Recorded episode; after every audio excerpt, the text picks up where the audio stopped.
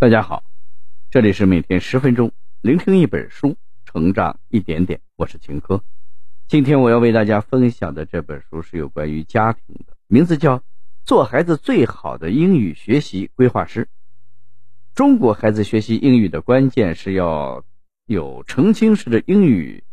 习得环境，同时父母要为孩子们制定阶梯式的学习计划，让他们走上最科学有效的学习道路。本书是写给家长的一本英语教育的科普书，旨在帮助家长在错综复杂的英语学习乱象中找到最科学有效的英语启蒙方法，助力孩子从小轻松的学习英语。本书的作者盖兆全毕业于北京外国语大学英语系，在外研社担任资深的编辑，他曾主编。编辑、翻译、复审过百余本英语教学的图书，在英语教学领域有着丰富的编写、出版经验以及英语教学的理念。下面我会用大概十分钟左右的时间来为你讲述书中的精髓。现在的家长都非常重视对孩子英语技能的培养，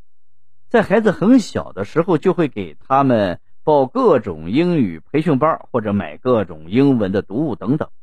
可面对市面上纷繁复杂的英语课程或者英语读物，具体要怎么选择呢？如何规划才能保证英语学习效果？让很多家长感到迷茫。毕竟孩子的成长历程只有一次，如果选择不正确，不仅会走很多弯路，还会错失最佳学习时机，影响他们的最终成果。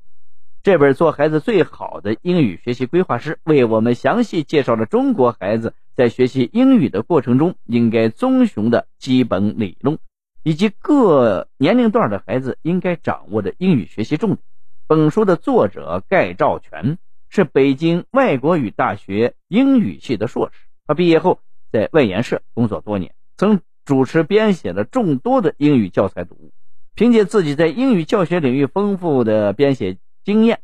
以及自己在家庭中对于儿童英语启蒙和学习的实践经验，为国内三到十二岁的孩子提供了一条更加专业有效的英语学习路径。接下来，我将从中国孩子在学习英语方面应该注意什么，以及英语学习的最佳路径是什么这两个部分出发，帮大家了解如何帮助孩子们高效的学习英语。首先，我们来讲第一个部分：中国孩子在英语学习方面应该注意什么？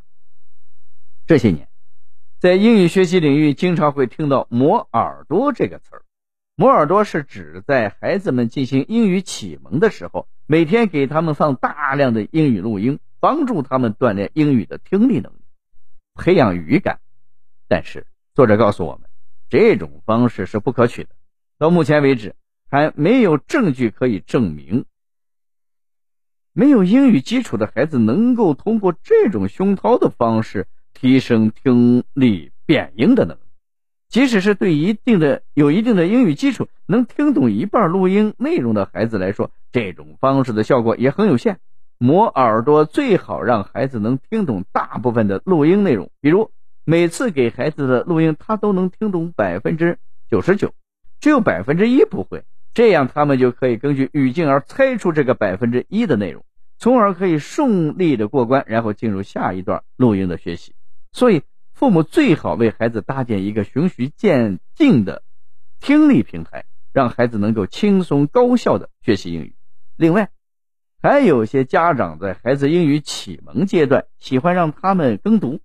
这其实是不合适的。作者指出，孩子在学英语初期最重要的是。多听少说，听的量最好是占比为百分之五九十五以上。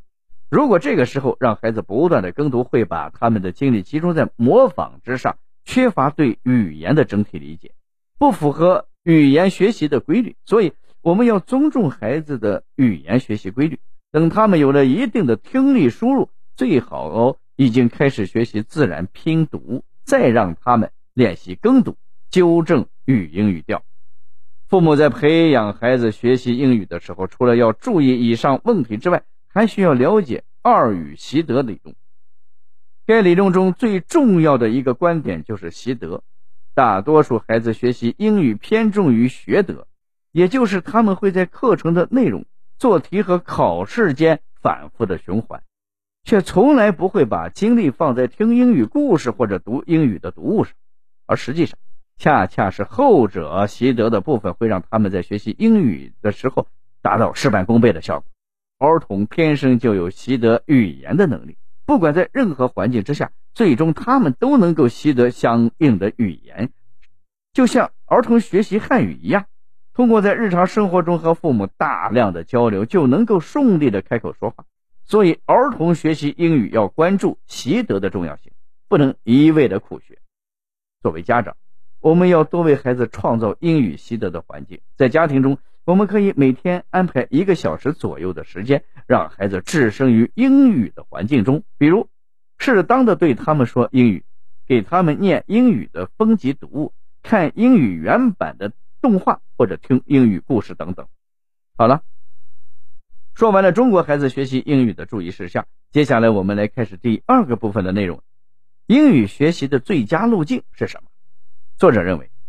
在孩子三到四岁开始引入英语是比较理想的时间，因为这个时期他们对于母语基本上已经掌握，学习英语不会影响母语的发展。如果引入英语的方法得当，能让这两门语言都得到很好的发展。而且英语学习是个很长期的过程，